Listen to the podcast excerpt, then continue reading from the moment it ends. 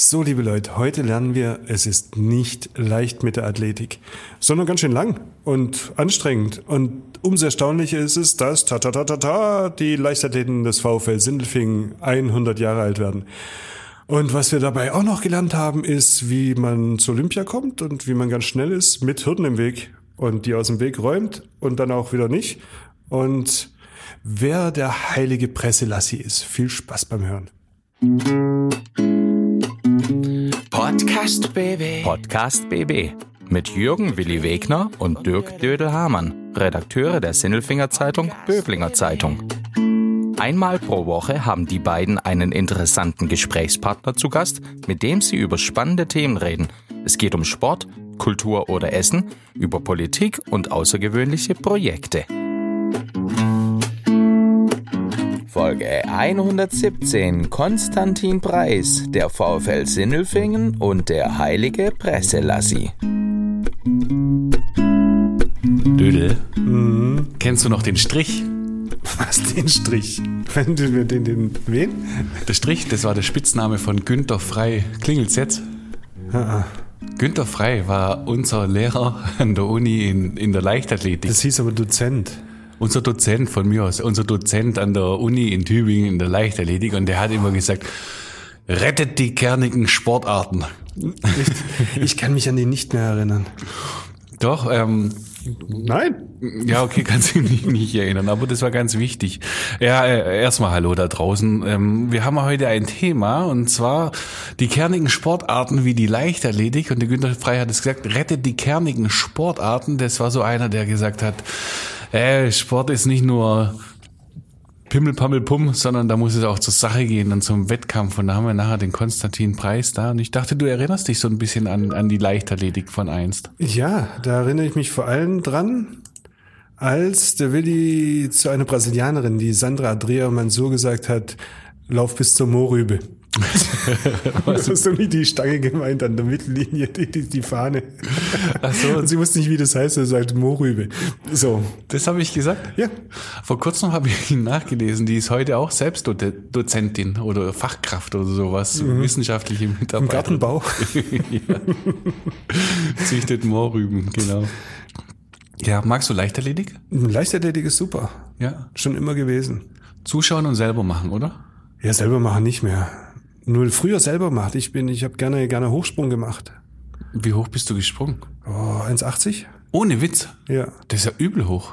Ja, ging so. Aber 1,80 habe ich gehabt, ja. Sag mal das Höchste. Unsere Schulklasse war im Hochsprung sehr gut, weil wir haben immer die Latten festgehalten. Und wenn, wenn die gerissen wurde, dann, dann haben wir sie schnell wieder draufgelegt. nur, nur einer, oh, das möchte ich jetzt gar nicht sagen, der hat immer Pech gehabt, da ist er immer runtergefallen. Das ist auch überhaupt nicht witzig, ist egal. Ja. Das habe ich jetzt nicht gesagt. Aber man kann ja auch unten durchhüpfen. Dann, dann bleibt es auch oben. Bleibt's auch Muss man liegen. schnell genug sein, dass es keiner sieht. Gibt's da irgendwas bei der Leichtathletik, was du gar nicht magst? Boah, Kugelstoßen. Wieso?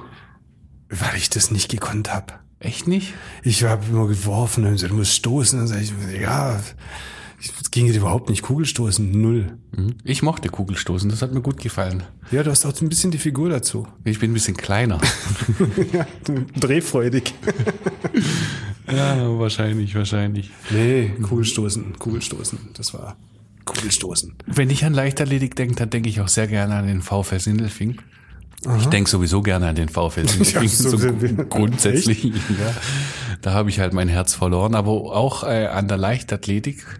Ähm, weil wir, wir Fußballer, wir haben immer trainiert und die Leichtathletinnen äh, haben dann auch immer äh, trainiert und zu denen hatten wir einen sehr guten Draht und waren zusammen im Kraftraum, das weiß ich noch genau. Dann Das hat man war auch an- da gerne mal trainiert, gell? Ja, das war schön. Wobei, wo, wobei ich mich immer gewundert habe, so richtig trainiert haben die, das waren meistens Sprinterinnen, so 100 Meter, so für mein Empfinden haben die gar nicht trainiert, die haben sich eigentlich immer nur gedehnt. Und dann sind sie gerannt und dann sind sie kurz im Kraftraum und dann haben sie sich gedehnt. Aber das haben die ganz arg oft gemacht. Ja, aber die waren schnell. Die waren übel schnell. Äh, Andrea Thomas, weiß ich noch, Ulrike, Ulrike Savari, genau. Ähm, das waren so zwei meiner, oder die Doreen Fahrendorf, glaube ich, die ist die 400 Meter gelaufen. Ja, mit denen sind wir sehr gut zurechtgekommen. Hat mir gefallen, sowieso Leichtathletik VfL Sindelfingen, 100 Jahre, ne? 100 Jahre, ja. Ja, ich war, aber auch meine, meine, meine, mein Bezug zur Sindelfinger Leichtathletik. Ich war nämlich als Kind, war ich immer ganz gerne beim, beim IHS im Glaspalast. Soll man gar nicht glauben. Um zuzuschauen. Da habe ich meinen Vater mal überredet, dass er mit mir da hingehen soll. Hast du da so einen Special Moment? Ja, ich habe ein, ein Autogramm gekriegt von einem Hochspringer, der hieß Nagel. Frag mich nicht mehr nach dem Vornamen, aber das war immer der, die Nummer drei hinter Mögenburg und hat. Da kam Nagel. Okay. Und der war gut. Also der ist auch über 2,30 gesprungen und so. Und das fand ich, und von dem habe ich ein Autogramm gekriegt. Das fand ich, Der, fand ich cool. der äh, Carlo Trenhardt, ich weiß gar nicht, ob es der war oder die Dietmar Mögenburg, einer von den beiden, die sind dann illegal immer zu uns, wenn wir Fußballer nebenher trainiert haben, zufällig rausgekommen und hat ein bisschen Eckle mitgespielt und einen Pass gespielt. Echt? Ja, ja, aber ich weiß nicht mehr, welcher das war von den beiden. Das finde ich sehr schade. Ja, wahrscheinlich war es der Mögenburg, weil der Trainer hat es bestimmt rausgegangen, ein Rauchen. Das kann schon sein. Das waren schon coole Socken, die zwei. Mein äh, Moment war, glaube ich, der, der heilige Preselassie. Der wer? Das, das, ich jetzt weiß ich es. Ich habe verstanden, der heilige Presselassi. Nein, nicht der heilige Presselassie. Du, du sollst nicht schlecht über unsere Kollegen sprechen. Der heilige Presselassie. Der heilige Presselassie. Der, der ist grand. Der ist grand wie verrückt. Der ist da, ich weiß nicht, wahrscheinlich so 3000 Meter wird er grand sein da. Äh, Ich glaube, im Glaspalast ist es nicht schneller äh, gewesen. Und dann war er im Ziel und die anderen waren noch unterwegs. Ich glaube, da hat er sich schon halb ins Auto gesetzt und ist danach zum Mannes Bierstadel gefahren, äh, in die Pfarrwiesenallee. Geheimtreff der Sportler hieß es, war schon lange nicht mehr geheim. Und dann hat mir der Manne äh, Hämmerle mal erzählt. Dann kam der da rein und wollte Reis und Rind. Und das Rind, aber bitte ganz arg durchgebraten. und der Mann, der stand so da und meinte, oh nein, was mache ich mit diesem Stück Fleisch? Das tut mir so leid. Tut mir in der Seele weh. Aber anscheinend hat er ganz arg lustig gegrinst dabei, der Heile. ja. Der heilige Presselassi. Lieber Willi, ja. lass uns jetzt nicht länger über Leichtathletik reden, sondern mit Leichtathletik. Okay. Wir haben nämlich einen Mensch der Woche, der uns ganz viel zu sagen hat. Ja, der Konstantin Preis, unser Mönch der Woche. Klaus Vogt, Präsident VfB Stuttgart. Ich bin württembergische Bierprinzessin. Tim Kühnel, ich bin Kandidat in Love Island Staffel. Stefan Welz, Oberbürgermeister der Stadt Böblingen. Die Stimmen vom Elfle und vom Viertle bei Willi und Dödel. Hallo! So, vor mir sitzt ein junger Mann, da hatte Dödel gerade eben gesagt, das letzte Mal hat er im Fernsehen gesehen, also muss er sehr berühmt und bekannt sein und äh, so ein bisschen ist er das auch. Hallo Konstantin. Hi, servus. Konstantin Preis, Olympiateilnehmer, WM gestellt, mehrfacher deutscher Meister, das ganz, äh, das alles über 400 Meter Hürden in der Leichtathletik und am Start von VfL Sindelfing, die dieses Jahr übrigens 100 Jahre alt werden. Und ähm, ja, du hast heute Morgen schon trainiert, gell? Ja, heute war die Einstiegseinheit nach meinem Urlaub. Erstmal um 7 Uhr morgens aufgewacht und 7.30 Uhr dann äh, die erste Radeleinheit im Fitnessstudio gemacht. Radeleinheit. Äh, auf dem Spinning, genau so ein bisschen zum Reinkommen, Blut durch die Beine fließen lassen. Ganz entspannt, jetzt nichts, äh, nichts Wildes heute. Okay, ich dachte, du bist Läufer. Ähm, man benutzt ja trotzdem verschiedene Techniken, um sich weiterzuentwickeln. Okay. Du wunderst dich gerade, das hast du das letzte Mal mich schon gefragt, gell? Weil vom Radeln wird man doch langsamer. Also wir haben beide ein bisschen Sport studiert, äh, ich ein bisschen länger als der Dödel, aber da hieß es, vom, vom Radeln wird man langsamer, aber du bist so schnell. Kommt drauf an, wie lange man radelt und wie oft man radelt, aber jetzt so eine halbe Stunde, Stunde in Einheit, zwei, dreimal die Woche. Erstens fördert das die Regeneration und dadurch kann man noch die äh, basische äh, Ausdauer noch ein bisschen trainieren. Genau.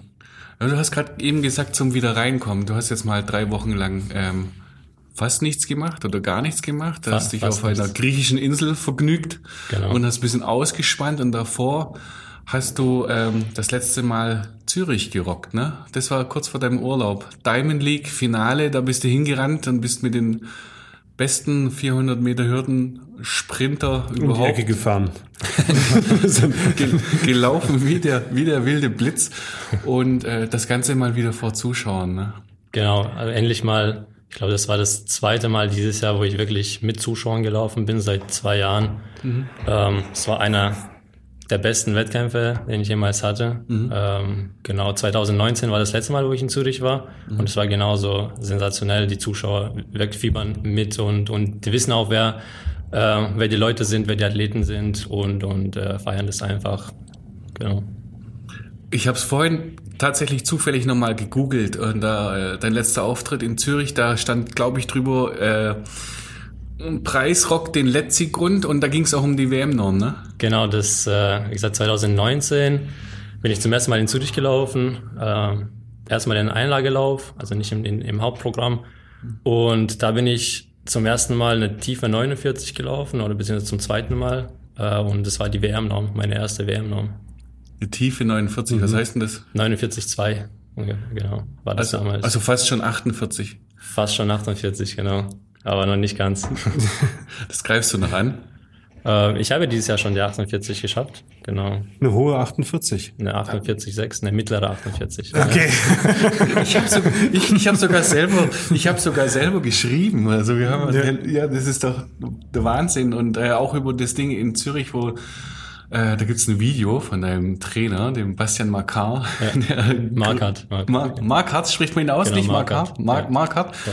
Der brüllt sich da die Seele aus dem Leib.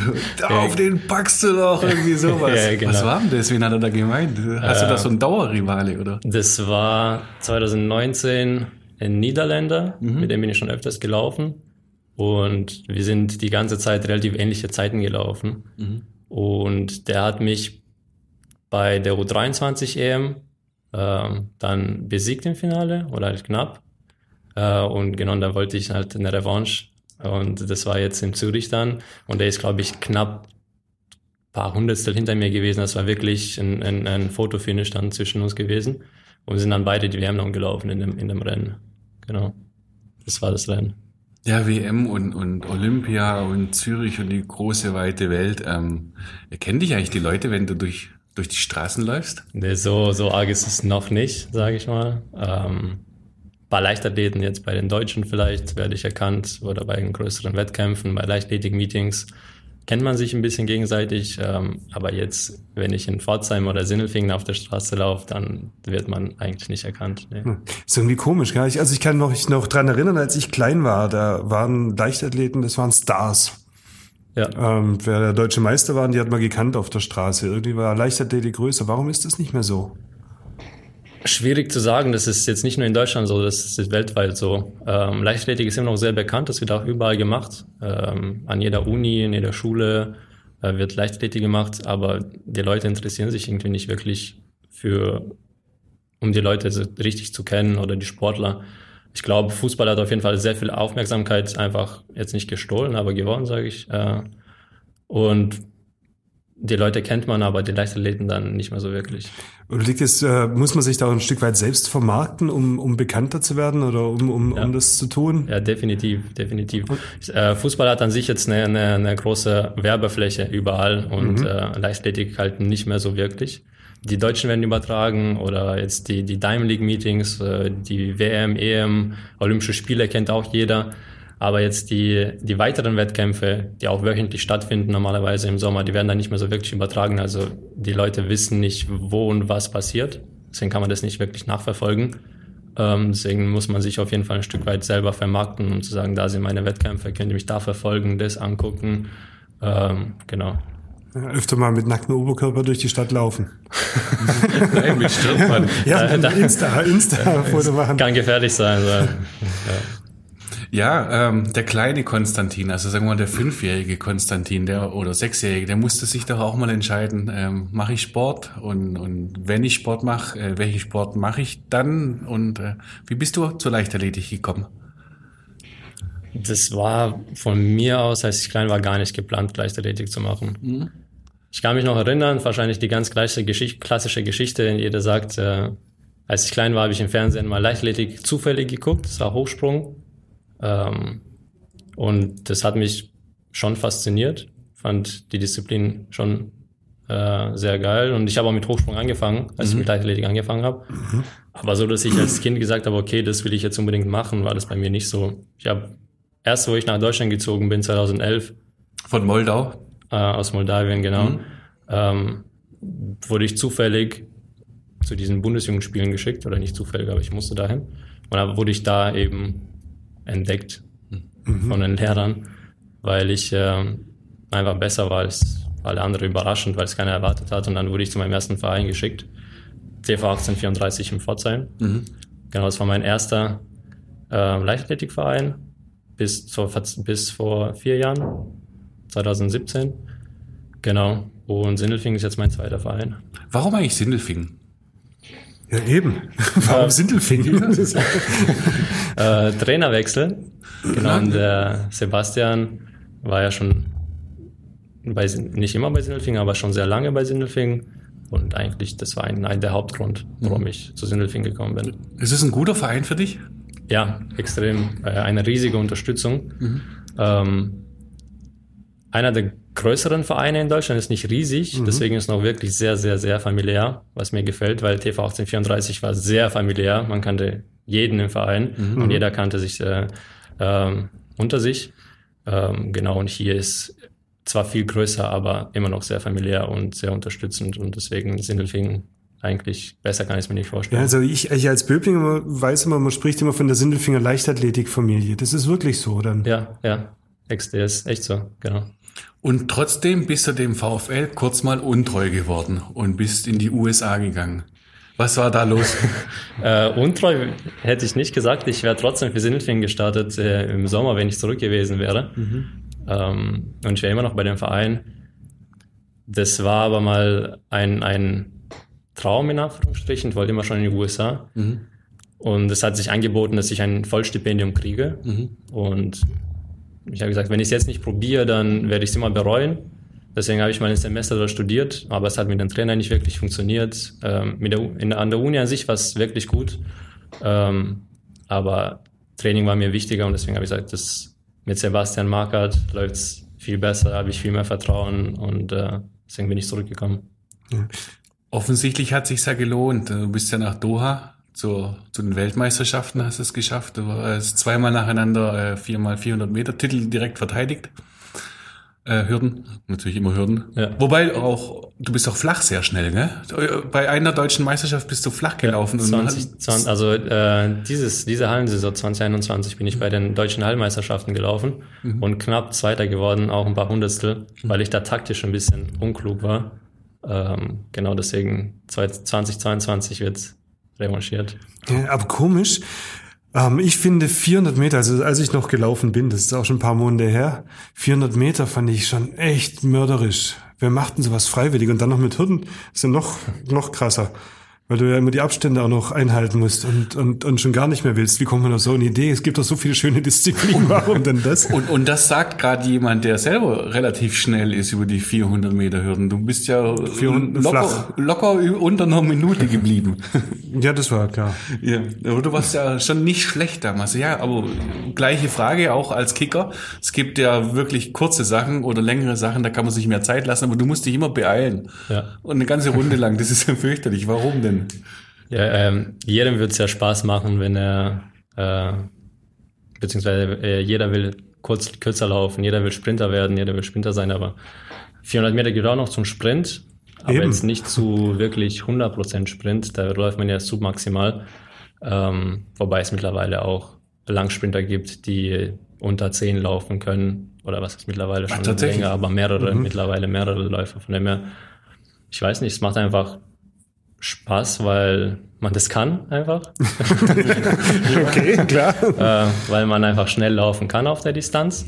Und 400 Meter wird mittlerweile auch bekannterer als früher. Mhm. 400 Meter Hürden ich will es jetzt nicht gleich zu 100 Meter setzen, aber definitiv schon bekannter wie 200 Meter, hätte ich gesagt. Ja, könntet ihr vielleicht auch so ein bisschen Show machen vorm Start? Ich finde es immer so irre bei den ja. 100 Meter Finals, wenn da eine Riesenshow vorher, du machst Peng und dann ist vorbei, aber die Show ist eigentlich der, ja. der Punkt so ein bisschen. Warum macht ihr das nicht auch auf anderen Strecken? Manche machen das, manche machen es nicht. Ähm, es hängt davon ab, wie gut man ist, glaube ich. Wie, mhm. wie selbstsicher man vor dem Start steht. Äh, Kenne ich auch von mir, wenn ich jetzt dieses Jahr war es ein bisschen besser. Früher war ich ein bisschen schüchterner vor dem Start. Da habe ich nur gewunken vielleicht ein bisschen. Ähm, aber je besser man wird, desto mehr selbstsicherer wird man. Und die Sprinter sind eh die, die, die, vor allem bei 100 Meter, die selbstsichersten Athleten, glaube ich, die man sehen kann so auf, auf dem Platz. weil die es einfach selber feiern, extrem. Die, die, Genau. Und bei 400 Meter wird es auch ein bisschen besser mittlerweile. Jeder, manche machen echt eine Show draus, was, was mir gefällt. Und je selbstsicherer man wird, desto größer wird die Show. Und ich glaube, irgendwann wird es auch bei mir so sein. Jetzt muss ich eine komische Frage stellen. Gehört zu deiner Show das Stirnband? Ich habe mich gefragt, in Tokio, da haben sie immer gesagt, es ist so warm und so heiß und dann kommt der Konstantin und hat ein Stirnband. Dann habe ich gesagt, mein Gott, friert der, oder? Äh, hättest du gar nicht gesehen, wie ich mich aufwärme. Auch bei 30 Grad habe ich zwei lange Hosen, zwei Pullover an und äh, Stirnband ist ähm, ja so ein Accessoire. Das hilft mir tatsächlich gegen den Schweiß, weil manchmal ist es so heiß, dass ähm, ich die ganze Zeit mich abwischen muss. Ähm, aber es ist eigentlich nur ein Accessoire für, für die Show, die wir jetzt vorhin angesprochen haben. Genau. Ja, tatsächlich. Ja. Okay, ich habe mich gefragt, was, was macht das jetzt, das Stirnband? Also das war irgendwie... Mittlerweile werde ich auf der deutschen Ebene einfach äh, der Mann mit dem Stirnband genannt. Ha, Ja, du wirst wiedererkannt, ist doch klar. Ja, das ist so wie, Ja, so wie ein Zeichen einfach. Man erkennt dich wahrscheinlich aber auch bald mal noch mehr äh, wieder durch dein unglaubliches Finish. Also wenn ich wenn ich so deine Rennen anschaue, dann am Anfang denke ich immer, oh, das wird jetzt äh, was ist da los? Also warum läufst du nicht von Anfang an brutal schnell? Ähm, gut, äh, schwierig zu erklären. Man will ja schneller laufen. Ich kann es manchmal einfach nicht, weil ich nicht, nicht diese äh, wirkliche Sprintfähigkeit habe. Nicht immer zumindest. Die anderen 400 Meter Läufer können wirklich schneller als ich lossprinten oder haben eine bessere Beschleunigung wie ich. Ähm, aber denen geht das Pulver einfach schneller aus. Und dann äh, habe ich quasi ein bisschen mehr Kräfte gespart und kann das einfach zum Schluss ausnutzen. Meine Frage hat sich gerade blöder angehört, als es ist, weil äh, es geht in, in die Richtung, was der Dödel vorhin gesagt hat mit den 100 Metern. Ich glaube, so ein 100 Meter Sprinter, der kann nicht viel falsch machen. Der muss halt brennen. Ja. Der steht komplett unter Strom, dann muss er den Start erwischen und dann darf er sich nicht verlaufen und dann geht, geht's ab die Post. Und ich glaube, bei dir, da ist viel mehr unterwegs los, oder? Also Ja. du kannst, glaube ich, mehr falsch machen, oder richtig? Definitiv. Äh, 400 Meter ist auf jeden Fall länger wie 100 Meter. Da hat man mehr Zeit zum Nachdenken. Und du kriegst mehr Applaus, länger. stimmt auch, stimmt auch wieder. Äh, äh, bei 100 Meter muss man, wie gesagt, nur einen Schuss hören, schnell reagieren und dann ist man schon gefühlt im Ziel. Aber die schnaufen trotzdem genauso arg wie wir danach.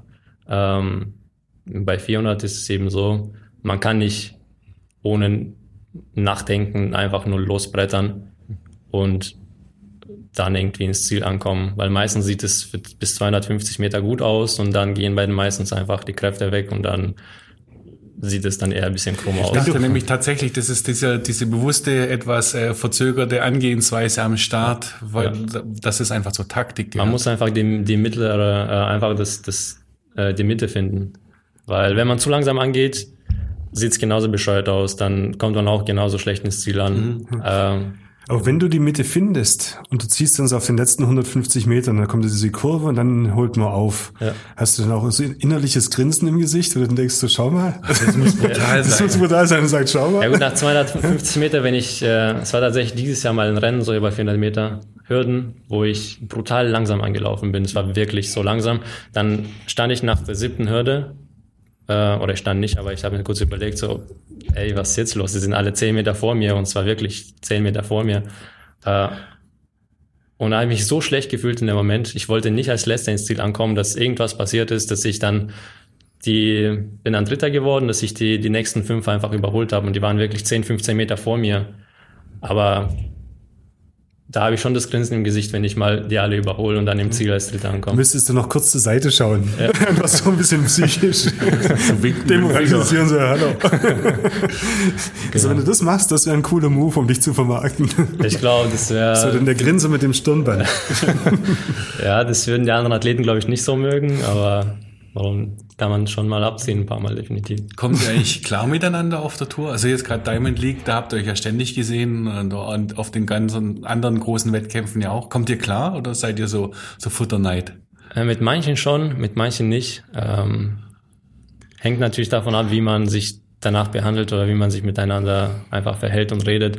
Ähm, mit vielen bin ich schon wirklich gute Freunde geworden, kann man immer quatschen und äh, Wer ist denn so eine coole Socke? Zum Beispiel Ramsey Angela, der Niederländer, mit dem verstehe ich mich echt gut. Genau, wir sind fast auf jedem Wettkampf dieses Jahr zusammen gewesen, ein paar Mal zusammen gegessen, einfach außerhalb vom Wettkampf zusammen entspannt äh, ein bisschen Und, und so, ausgetauscht. Und so der, den man nicht mag, hört Das gerade will ich jetzt nicht zu. sagen, wenn er, wenn er unseren Podcast hört, dann, dann weiß er das direkt. Äh, so, den, den ich wirklich nicht mag, gibt's eigentlich keinen. So, ich habe immer Respekt gegenüber den anderen Sportlern. Ähm, die trainieren genauso hart, die, die, äh, die haben den gleichen Druck, was ich habe.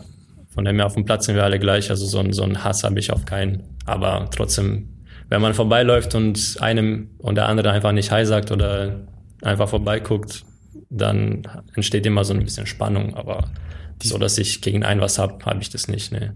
Ich habe noch eine Frage zum VfL Sindelfingen. Ja. Da wird jetzt ja dann 100 Jahre gefeiert und du bist aktuelle Olympionik. Ist man da auch besonders im Schaufenster dann in so einem Verein, dass man da besonders gefeiert wird? Oder, oder sieht man sich dann in einer Reihe? Ich meine, da gab es ja schon viele bekannte Größen in, äh, in der Abteilung, in dem Verein. Ja. Dass man dann dargestellt wird, auch in Schaufenster. Merkt man da irgendwas? Oder? ja, man steht schon ein bisschen im Mittelpunkt vom Verein, auf jeden Fall. Ähm, zum Beispiel, es hängen, glaube ich, fünf oder sechs Plakate mit mir und Carolina hier bei den Sindelfingen. Ähm, und ich glaube, jetzt bei der Feier werde ich auch irgendeinen Timeslot kriegen, wo ich irgendwas machen muss. Ich habe noch nicht äh, gesagt bekommen, was es wird. Wahrscheinlich eine kleine Vorstellung oder Gespräch.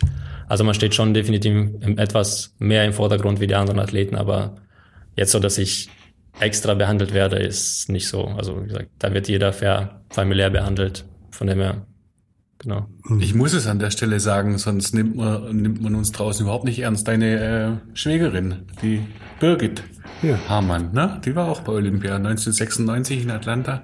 Die gehört eben zu dieser Reihe an, an äh, Athleten, die der VfL Sindelfingen hervorgebracht hat oder die dort groß geworden sind, sehr groß zum Teil.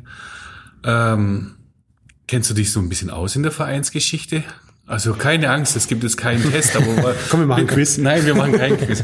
Aber bist du dir so, so bewusst, was da, dass da schon andere große Namen auch da waren, dass es so ein Traditionsverein ist? Ja, definitiv. Also ich meine, Sindelfing war früher extrem bekannt, auch äh, mit den ganzen Wettkämpfen, was im Glasball stattgefunden sind und äh, also dass das Sindelfingen mal wirklich, wirklich auch auf der Weltebene groß war, ist mir schon bewusst, genau. Und äh, dass jetzt in den letzten Jahren ein bisschen ruhiger ist oder gewesen war, jetzt mittlerweile ist wieder auf der auf der Höhe. Also ich, Caro, dann gibt's noch andere Hürdenläufer und, und Läuferinnen, die für Sindelfingen starten, die Kugelstoßer. Es kommt alles langsam wieder hoch. Also Sindelfingen präsentiert sich schon noch mittlerweile noch besser, sage ich mal, wie jetzt vor 15 Jahren auf der, auf der sportlichen Ebene. Ähm, und dass es damals noch äh, schon große Gesichter hier waren, war mir auch klar, weil wie groß Sindelfingen damals war. Es, hätte, es hätten einfach gute Athleten hier sein müssen. Wie groß wirst denn du noch? Was sind so deine Pläne? Einfach mal so. Ähm, Noch. Wie geht's weiter? Ich meine, du hast es bei den Olympischen Spielen sau blöd ohne Zuschauer. war etwas blöd, ja, aber, Aber von, von erfolgreich. 2019, Aber- aber von Doha ja. kannte ich das schon. Also da waren auch nicht wirklich viele Zuschauer von dem her. genau. Äh, und in den letzten zwei Jahren habe ich mir einfach dran gewöhnt, dass es nicht so viele Zuschauer sind. Deswegen war das jetzt nicht so schlimm für mich. Aber jetzt, äh, wenn wir langfristig noch gucken, ich weiß nicht, wie lange mein, meine Karriere noch geht, kann man nicht sagen. Aber Paris 2024 kann man definitiv in Angriff nehmen. Das ist so das Langfristige, was ich mir jetzt gesetzt habe für die nächsten Jahre. Dann nächstes Jahr WM, EM. Und äh, mal gucken, was sich daraus ergibt. Ich will auf jeden Fall besser performen und besser, eine bessere Platzierung erreichen, wie jetzt in den letzten Jahren. Ich war jetzt bei in Tokio 17. In Paris will ich mindestens eine Platzierung besser sein. Und das sind die Ziele für die nächsten drei Jahre. Besser ist ein gutes Stichwort. Wir kommen gleich drauf auf dieses Besser. Du zuckst schon. Ähm, vielleicht aus deinem Mund. Für den Spitzensportler, was ist denn das Besondere und das Faszinierende an deinem Sport? Du quälst dich wie alle anderen auch. Also wir haben öfter mal Sportler hier und die trainieren alle so wahnsinnig oft und man muss vor allem den Hut ziehen. Aber was ist denn für dich als Spitzensportler das Faszinierende an der Leichtathletik? Und äh, warum würdest du denn einem, einem Fünfjährigen oder Sechsjährigen oder Siebenjährigen sagen, komm, oder acht, kann noch mehr Zahlen sagen, äh, mach Leichtathletik? Also Leichtathletik ist eine Sportart, wo man wirklich an die Grenze einfach gehen muss. Man sucht sich okay, als, als ein Kind jetzt wahrscheinlich wird man ähm, nicht eine Disziplin aussuchen und sagen, ich mache das jetzt Leben lang. Äh, man macht ja alles, aber man muss einfach so feinjustiert sein, was Koordination angeht, was Körperspannung angeht, was einfach äh, ja, ein menschlicher Körper angeht. Man muss an die Grenze gehen, um wirklich gut performen zu können, besser als gestern zu sein. Ähm, und da muss man einfach die Grenze erreichen und überschreiten, damit man was erreicht, was Gutes erreicht. Und ähm, man wird nie perfekt sein, aber das ist eben das Ziel, perfekt zu sein. Deswegen strebt man immer danach. Und für mich war das immer so, dass ich äh, Sport gemacht habe als allgemeinen Sport, äh, damit ich mich aber besser fühle und besser fühle, als ich gestern war. So. Ähm, und deswegen kann ich einfach nie aufhören. Jetzt egal welche Sportart, jetzt abgesehen vielleicht, kann ich aber nie aufhören, Sport zu machen, weil sonst fühle ich mich einfach nur schlecht. Das habe ich jetzt im Urlaub gemerkt, die letzte Woche, wo ich gar nichts gemacht habe. Ich habe mich so faul gefühlt und so unproduktiv und äh, ich habe mich so gefreut, um sieben morgens aufzustehen und Fitnessstudio zu gehen. Ähm, und das treibt mich halt eben, Sport zu machen. Und dann neben Leichtathletik ist halt ein Bonus, dass ich gut bin und äh, das was gut funktioniert und dann eben auch was zurückkommt. Ähm, genau, das, das würde ich halt jedem Kind empfehlen, das eine zu suchen. Das, äh, wie gesagt, abgesehen von Leichtathletik, was einem Spaß macht, wo man sich weiterentwickeln kann, körperlich und auch mental. Ähm, und das einfach weiterzumachen und irgendwann wird was zurückkommen. Das klingt gut. Das klingt sehr gut. Besser sogar. Besser ist das. Besser ist das. Besser ist das. Besser ist das. Lieber Konstantin, du als Leichtathlet, besser ist das Fußball oder Schwimmen? Schwimmen. Schwimmen. Das hat einen Hintergrund, diese Frage, weil ich habe noch nie einen Leichtathleten getroffen, also damals nicht an der Uni, der schwimmen konnte. Ja, Ich kann, ich kann auch nicht gut schwimmen. Äh, aber ähm, Fußball noch, noch schlimmer. Fußball wahrscheinlich noch schlimmer, ja. ähm, ich habe mal mit, ähm, meinem Trainer Basti mal so ein paar Videos gedreht für eine kleine Fußballkampagne, was er unterstützt. Ähm, und da musste ich ein paar Übungen äh, vormachen für die Kamera. Und es waren zwei Übungen mit dem Ball und das waren die schwierigsten Übungen, die ich jemals gemacht habe. Äh, null Ballkontrolle, ähm, auch nicht so wirklich Spaß gemacht, aber Das sind aber so zwei Sachen, weil ihr seid, äh, Leichtathleten sind, sind so, so unheimlich koordinativ. Es gibt einen guten Kicker, das ist der Nico Kappel, der kickt wunderbar. ja. Komisch, also, ja, aber sonst wahnsinnig, äh, wahnsinnig geschickt mit Körper und, und Körperbeherrschung. Und dann kommt ein Ball ins Spiel und es ist vorbei. Warum? Also ich kann eigentlich nur geradeaus laufen und vielleicht ein bisschen die Kurve. Wenn irgendwas, äh, äh, wenn ich irgendwas dazwischen steuern muss, wie jetzt ein Ball, dann, äh, dann bin ich da raus. Da, da ist meine Koordination vorbei. Ja, schöner, schöner kann man es nicht zu Ende bringen, ins Ziel bringen. Vielen Dank, Konstantin, hat sehr Spaß gemacht. Äh, bleib schnell und erfolgreich Vielen und uns Dank. treu und wir verfolgen deine Karriere ganz Dankeschön. gespannt. Dankeschön. Jo, danke dir. Podcast BB. Ein Angebot von Röhm Medien.